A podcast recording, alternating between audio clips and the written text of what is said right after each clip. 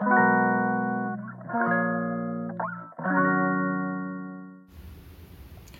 んにちは、モーリーでございます。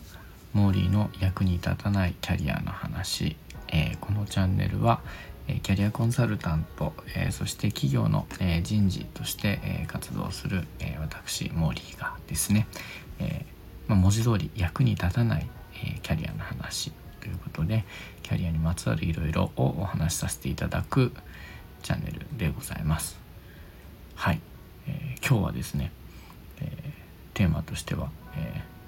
ーうまいということについて、えーお話ししたいなというふうに思います。あのまあ、何事も下手よりはうまい方がいいんじゃないかと思うんですけどあんまりうまくやりすぎない方がいいんじゃないかなって思うことが最近増えてきたんですね。というのがあの私も若い頃はあの社会人になりたての頃とかもそうですし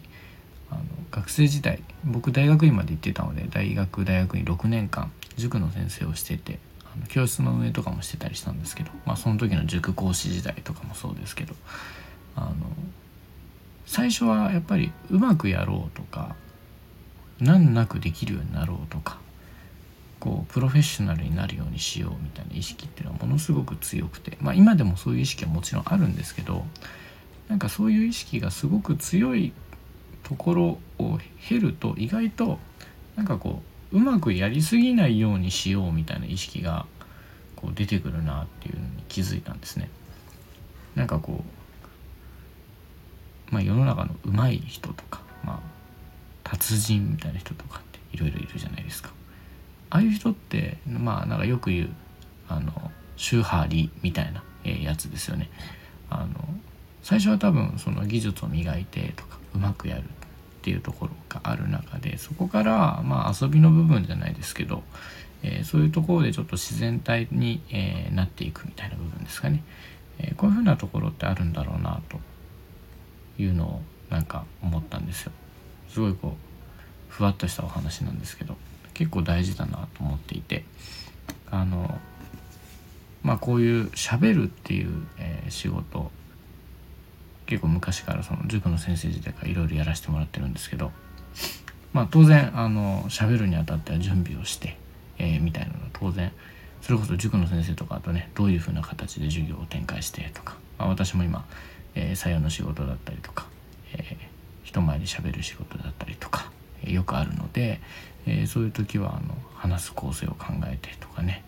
えー最初の方はまあ台本じゃないですけど、えーぐらいまで、えきちっと構成して、えみたいな感じで、えやってたんですけど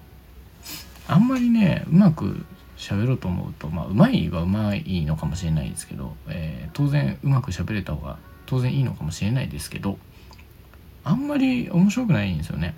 それあの喋ってる自分が面白くないっていう話ではなくてその話自体が整いすぎてると面白くないんだなっていうところがあってですねあのまあ人前で喋るみたいな話だとライブ感みたいなところもそうですけど結局やっぱその人そのものなんか人が見えないと面白くないみたいなところがあったりとか、えーあるなというふうに思うんですよ。なのであのうまいっていう話っていうとこれ結構何事もそうだなと思っていてあの僕今あの、まあ、企業の採用担当としてね、えー特に新卒採用の領域であのいろんなことをやっていて、まあ、採用戦略の設計だったりとか、えーこういうイベントをやりますとか、えーこういう説明会やりますとか、えこういうふうな形の先行フローにしますとかこういう動画作りますとか、えーいろいろやってるんですけどあのもうこれはもう徹底的に私あの決めてましてあのうまくやりすぎないっていうのが一つのコンセプトなんですね。一個のイベントを完璧にしない、えー動画もそうですね。完璧に作り込まない、えー一個のことで全てのことをやろうとしない。みたいなことを、えー実は私徹底しています。でこれ結構大事であのなんかうまくやろう完璧にやろうとすると、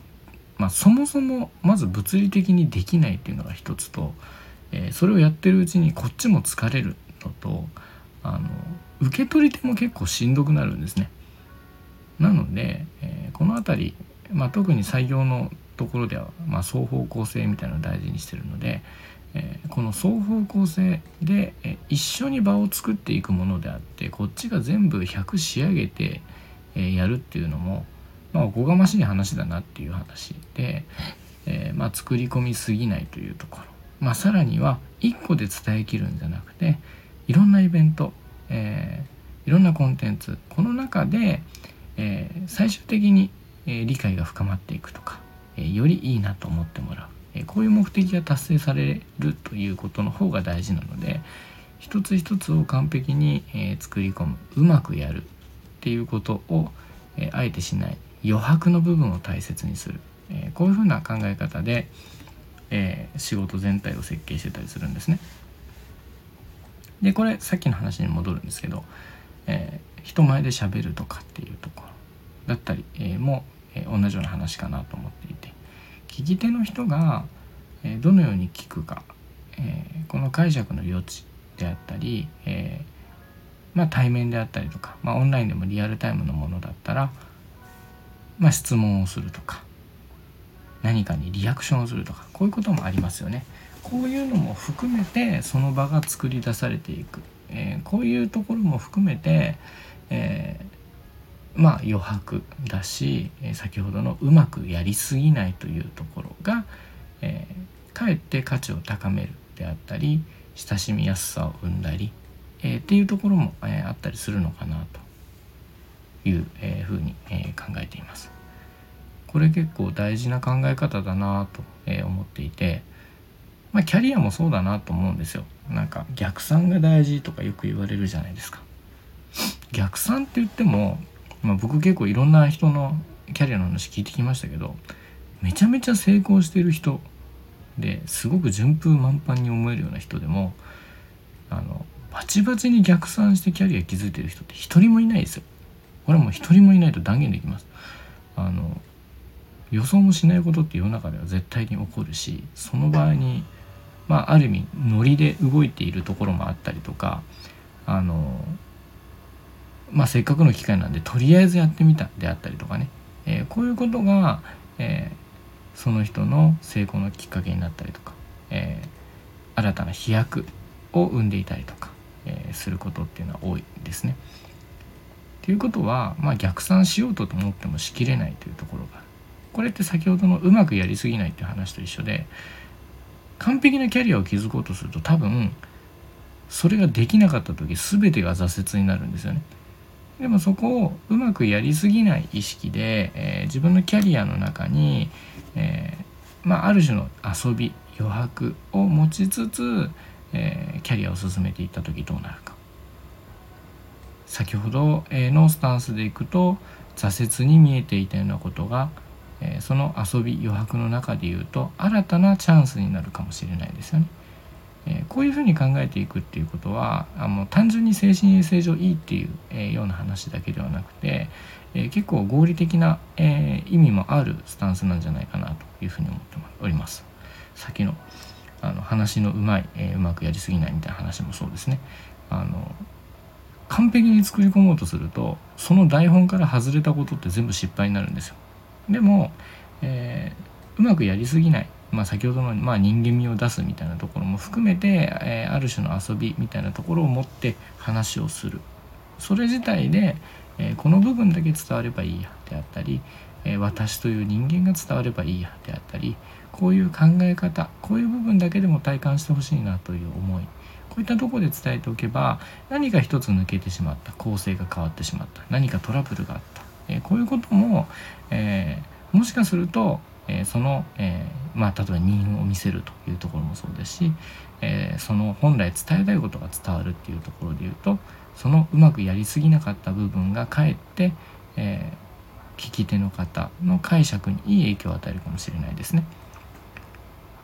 こういうふうな形で逆にうまくやらないことっていうのがその結果につながったり目的の達成につながったり、えこういうことも、えあるんじゃないかなと思うんですよね。えなので、え僕の、まあ、いくつかあるモットーのうちの一つはうまくやりすぎないということなんです。これってあのまあ、このチャンネルのタイトルである「役に立たないキャリアの話」っていうのとも実はちょっとつながっているところがあってあの、まあ、キャリアの話っていうと、まあ、役に立つものばっかりだよねっていう話をあの確か初回でしたと思うんですけどあの役に立たないことっていうのを大事にしていきたいよねっていうのも、えー、実は同じスタンスなんですね。あのまあ、役に立たないっていうことを大事にすることで、えー、まあ、直接的に役に立つこと以外の豊かさを求めることができるんじゃないかっていう話と一緒ですね。うまくやりすぎないという意識を持つことによって、え、うまくやるということよりも、え、そこで取りこぼすような豊かな価値というものを得ることができるんじゃないか、えこういうふうなことを考えて、えまあ、生きていると、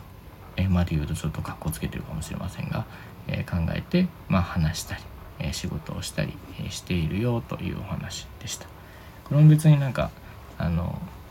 説教臭い話ではなくてまあそういうふうに考えるのもいいんじゃないという程度の話で、え今日も実はあの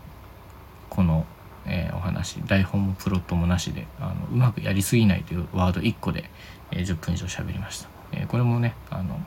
うまく喋りすぎないぐらいの方がかえっていいんじゃないかというのを言い訳にあのフリートークで、えー、1本埋めたという感じでございます。まあこれをもし聞いて